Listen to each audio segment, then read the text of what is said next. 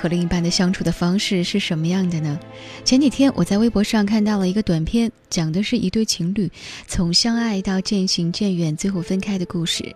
他们的爱情大概可以用“歇斯底里”四个字来形容吧。男生不接女孩的电话，女孩会怀疑他是不是不爱自己了；男生对女孩发火，他会怀疑他是不是不爱自己了。甚至于，女孩会在半夜爬起来叫醒男孩，只为问他一句：“你还爱我吗？”看着这些病态的问句，却像是印证了那句很经典的话：“分开不是因为不爱，而是因为太爱。”昨天深夜，我接到了林的电话，接到的时候，他是带着哭腔的，听上去声音很嘶哑，像是哭了很久很久。他说：“小莫啊。”他和我分手了，他就真的不要我了。如果时间倒退两年，我一定不相信这种话会从林的嘴里说出来。上学的那会儿，林是我们学校有名的女神啊。和传统的长发飘飘的女神不同，她的性格像男孩子，经常会从背后揽住你的胳膊，然后二话不说就拉你一起吃烧烤、喝啤酒。那个时候我们都说啊，谁要娶到林这样的女孩，真的。是上辈子拯救过银河系的。林的追求者很多，从专业再到院校，再到院里，不说一百八也有八十。最后，林和同样才貌双全的文学社的社长沈丹走在了一起。沈丹很爱林，追林的时候呢，就花足了很多的心思。他会在夏天的时候给林带一杯菊花茶，会在降温的时候提醒他要多添衣物，会在他生病的时候逃课去医务室陪他，每天还会给他写情诗。总之，能做的不能做的似乎他都做了，能想到的想不到的似乎他全想到了。就算是这样默默的做了很多很多吧，总算是把林打动了，抱得美人归啊。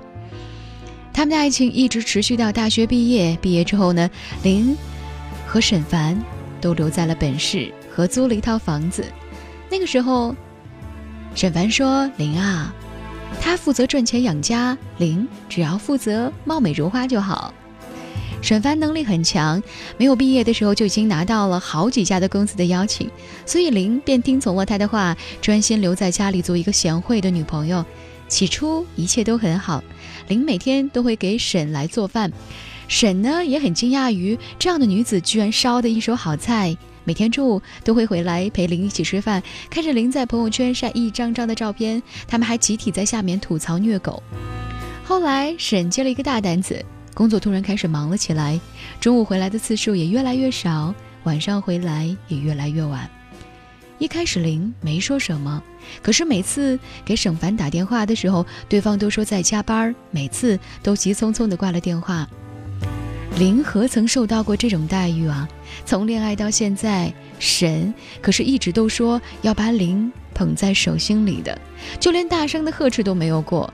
终于在沈凡又一次带着酒气回归的时候，林第一次和他吵了架。有了第一次，就会有第二次啊！从那以后，林就像是变了一个人一样，开始患得患失。只要沈凡一皱眉头，他就觉得他是不是讨厌自己了。紧接着就开始无休无止的争吵，有时候他还会送便当到沈凡的公司去看他吃完一次两次还好，久而久之，公司里大家同事看沈凡的目光似乎都不太一样了。那个年纪的男生总是好面子的，当一次又一次的沈凡无意当中和林提起能不能不要去他公司的时候，林彻底炸毛了。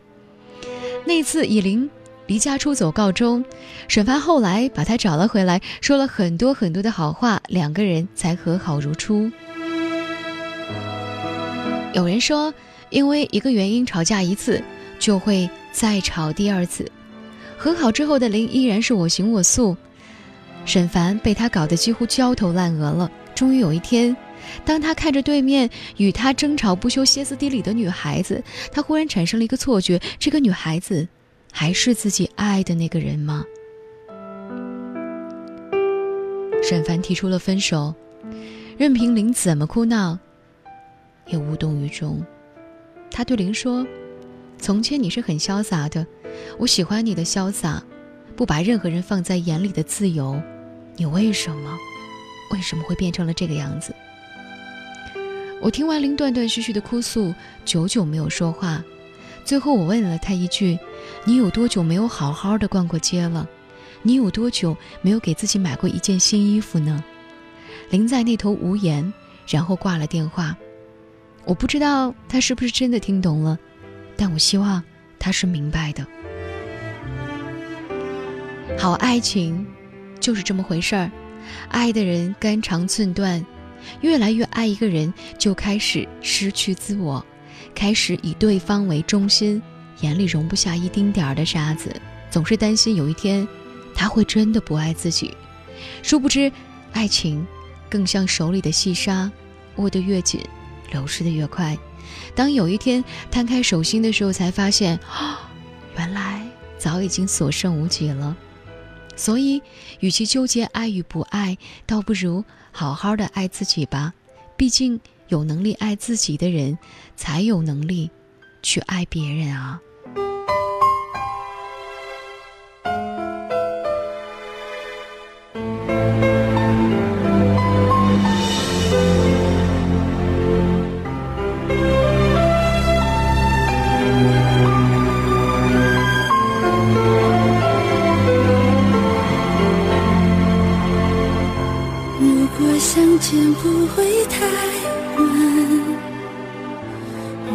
就不会悲伤。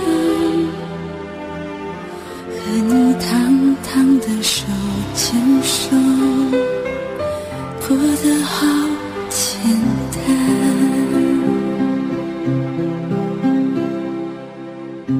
若我有天不见了，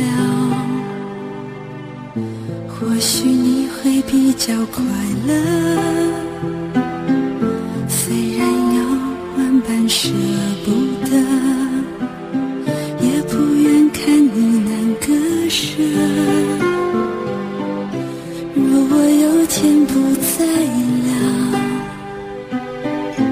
请你原谅我的困扰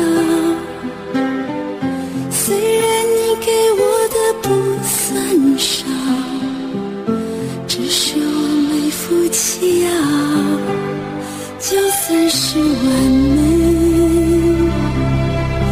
怎么挣脱都不对。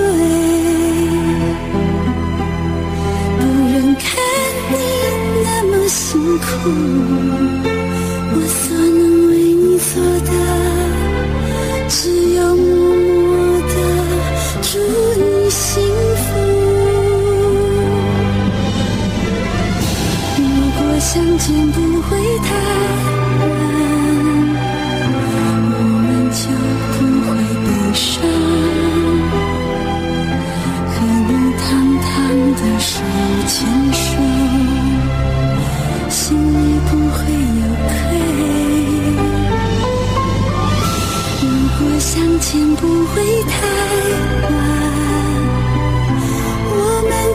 you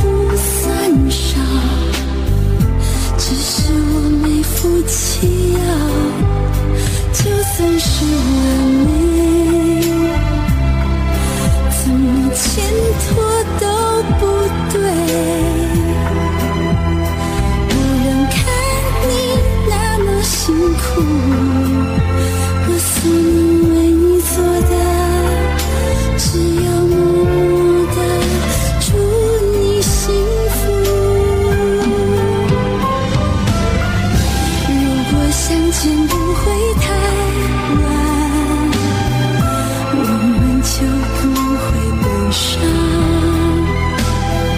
和你堂堂的手牵手，心里不会有愧。如果相见不会太晚，我们就不。